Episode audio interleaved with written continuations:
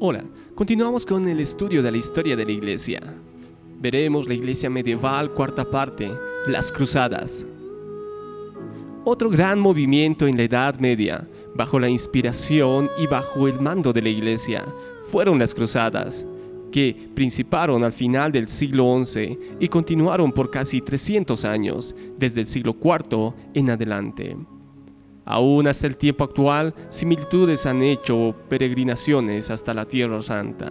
El número de peregrinos aumentó considerablemente como en el año 1000 después de Cristo, cuando se esperaba casi universalmente el fin del mundo y la venida de Cristo.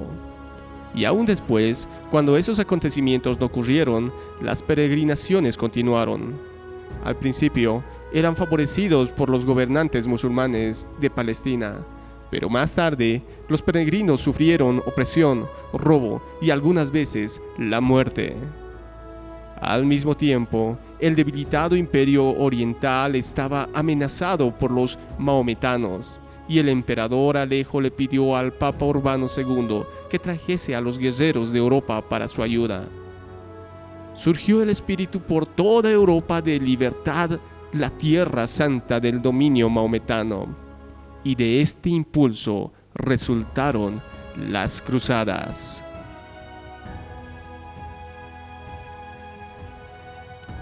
Las cruzadas principales fueron ocho en número, además de muchas otras expediciones de menor importancia a las que se les dio este nombre. La primera cruzada fue proclamada por el Papa Urbano II en el año 1095 después de Cristo, en el Concilio de Clermont, donde la multitud de caballeros tomaron la cruz como insignia y se alistaron en contra de los sarracenos.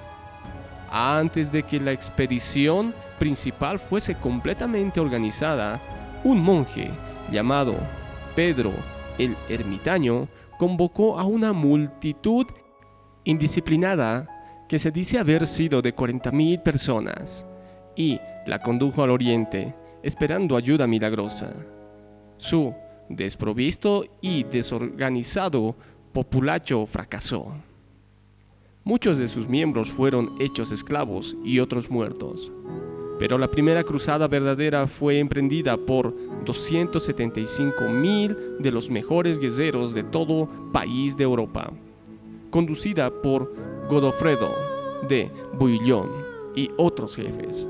Después de muchos contratiempos, principalmente por falta de disciplina y disensión entre los dirigentes, tuvieron finalmente éxito en tomar la ciudad de Jerusalén y casi toda Palestina en el año 1099. Establecieron un reino sobre principios feudales y como Godofredo rehusó el nombre de rey, fue hecho varón y defensor del Santo Sepulcro a la muerte de Godofredo, su hermano Balduino asumió el título de rey. Y el reino de Jerusalén duró hasta el año 1187 después de Cristo, aunque constantemente en una condición precaria por estar rodeado por todos lados por el imperio sarraceno, excepto por el lado del mar y por estar muy distante de sus aliados naturales de Europa. La segunda cruzada fue convocada por las noticias de que los sarracenos estaban conquistando las provincias situadas a poca distancia del reino de Jerusalén, amenazando la ciudad misma, bajo la predicación de San Bernardo de Clairvaux. Luis VII de Francia y Conrado III de Alemania condujeron un gran ejército para socorrer los lugares santos.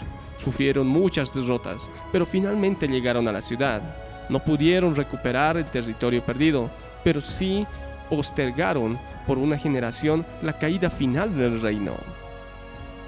En el año 1187 después de Cristo, Jerusalén fue reconquistada por los sarracenos bajo Saladino, y el reino de Jerusalén llegó a su fin, aunque el mero título Rey de Jerusalén se siguió usando por mucho tiempo después.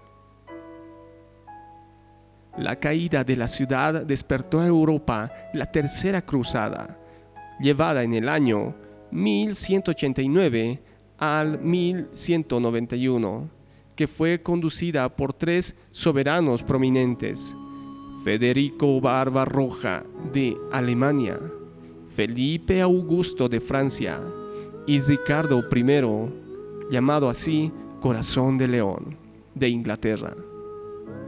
Pero Federico, el mejor general y estadista, se ahogó y los dos reyes restantes se disgustaron.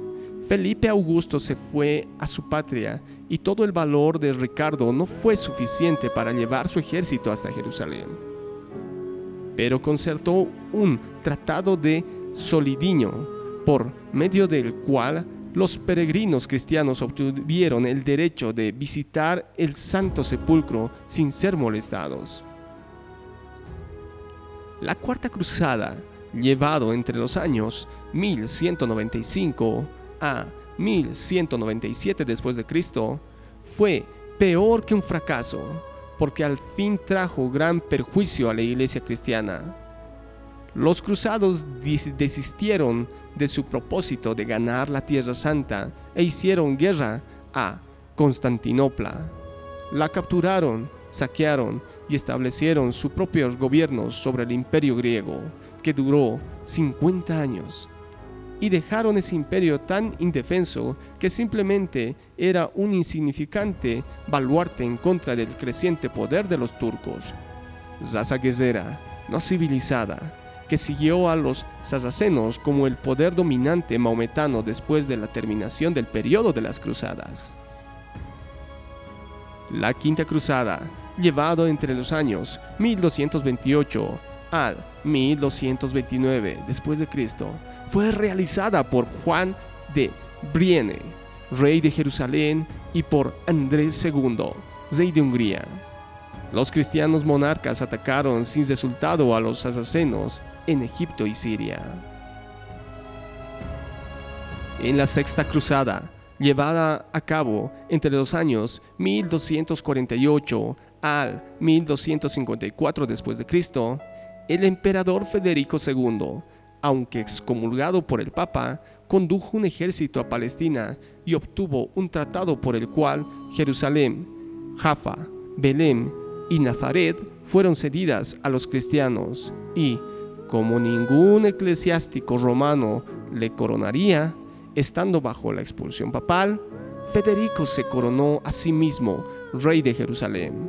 Por este hecho, el título Rey de Jerusalén fue usado por todos los emperadores germanos y después de los de Austria hasta el año 1835 después de Cristo. Pero por el disgusto entre el Papa y el emperador, los resultados de las cruzadas se perdieron.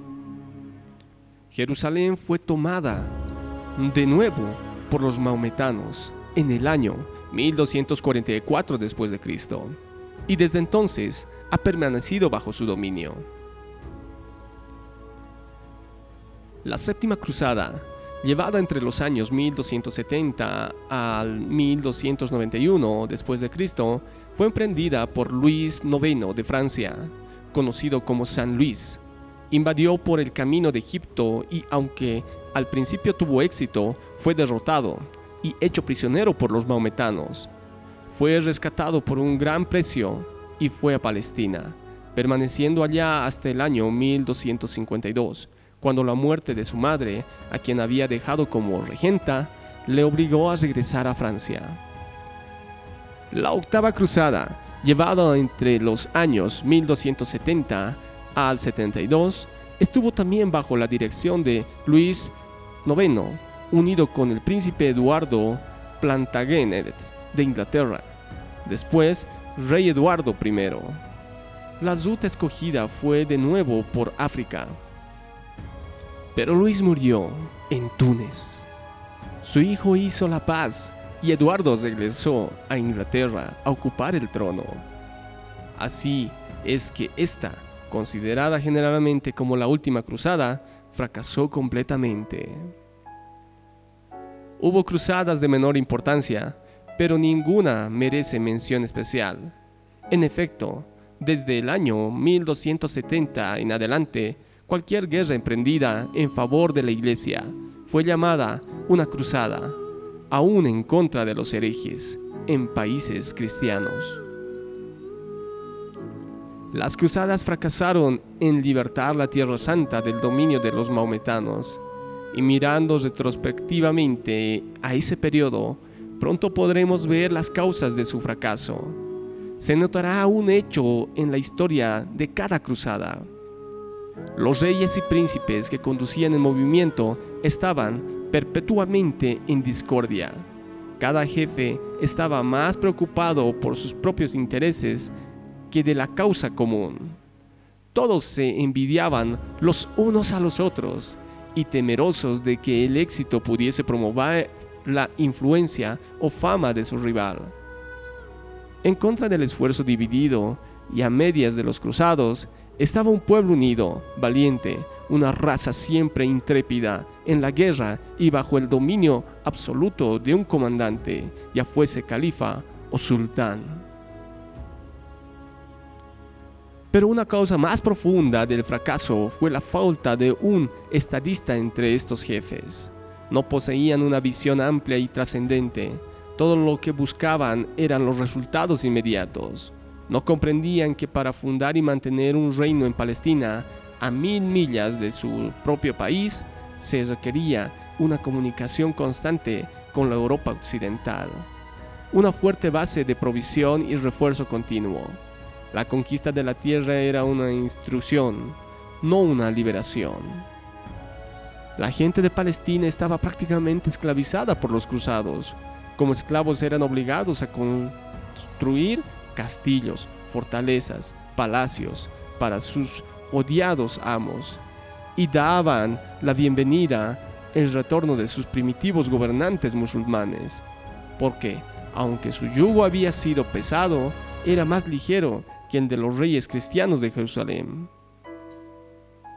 Sin embargo, a pesar del fracaso de mantener un reino cristiano en Palestina, Europa obtuvo ciertos buenos resultados de las cruzadas. Después de las cruzadas, los peregrinos eran protegidos por los gobiernos turcos y la persecución cesó.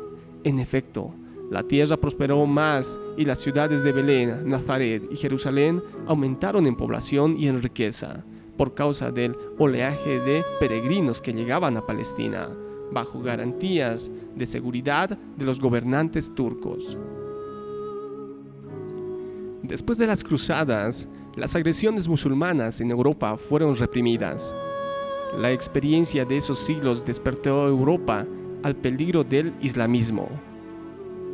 Los españoles se atrevieron a hacer guerra contra los moros que tenían la mitad de la península, bajo Fernando e Isabel. Los españoles, en el año 1492, subyugaron el reino moro y expulsaron a los maometanos del país. En la frontera este de Europa, Polonia y Austria estaban alerta. Y en el año 1683 hicieron retroceder la marea de invasión turca en una gran batalla ganada cerca de la ciudad de Viena. Esta victoria marcó el principio de la decadencia del poder del imperio turco. Otro resultado de las cruzadas fue un conocimiento mejor de las naciones entre sí. No solamente los gobernantes y jefes, sino los caballeros inferiores y aún los soldados de los diferentes países empezaron a conocerse los unos a los otros y a reconocer los intereses comunes. Entre las naciones surgió un mutuo respeto y se concertaron alianzas. Las cruzadas contribuyeron grandemente al desarrollo de la Europa moderna. Las cruzadas dieron un gran impulso al comercio, la demanda de mercancía de toda clase, armas, provisiones y naves. Aumentó la industria y el comercio. Los cruzados trajeron a Europa un conocimiento de las riquezas del Oriente, sus alfombras, sedas, joyas, y el comercio se desarrolló por toda Europa occidental. Los mercaderes enriquecieron. Surgió una clase media entre los señores y los vasallos las ciudades progresaron y acrecentaron su poder, y los castillos comenzaron a perder la ascendencia que tenían sobre ellas. En los siglos siguientes, las ciudades llegaron a ser centros de libertad y de reforma, sacudiendo el dominio arbitrario tanto de príncipes como de prelados. El poder eclesiástico fue aumentando al principio grandemente por las cruzadas. Las guerras eran convocadas por la iglesia, que de esta manera mostraba su dominio sobre príncipes y naciones. Además, la iglesia compraba tierras o adelantaba dinero a los cruzados, quienes tenían que ofrecer sus tierras como garantía. Fue así que la iglesia aumentaba considerablemente sus posesiones en toda Europa. Y, en la ausencia de gobernantes temporales, los obispos y los papas ganaban dominio. Pero al final, la vasta riqueza, la arrogante ambición de los clérigos y el uso sin escrúpulo que hacían del poder despertó el descontento y ayudó a preparar el camino para el cercano levantamiento contra la Iglesia católico romana en la Reforma.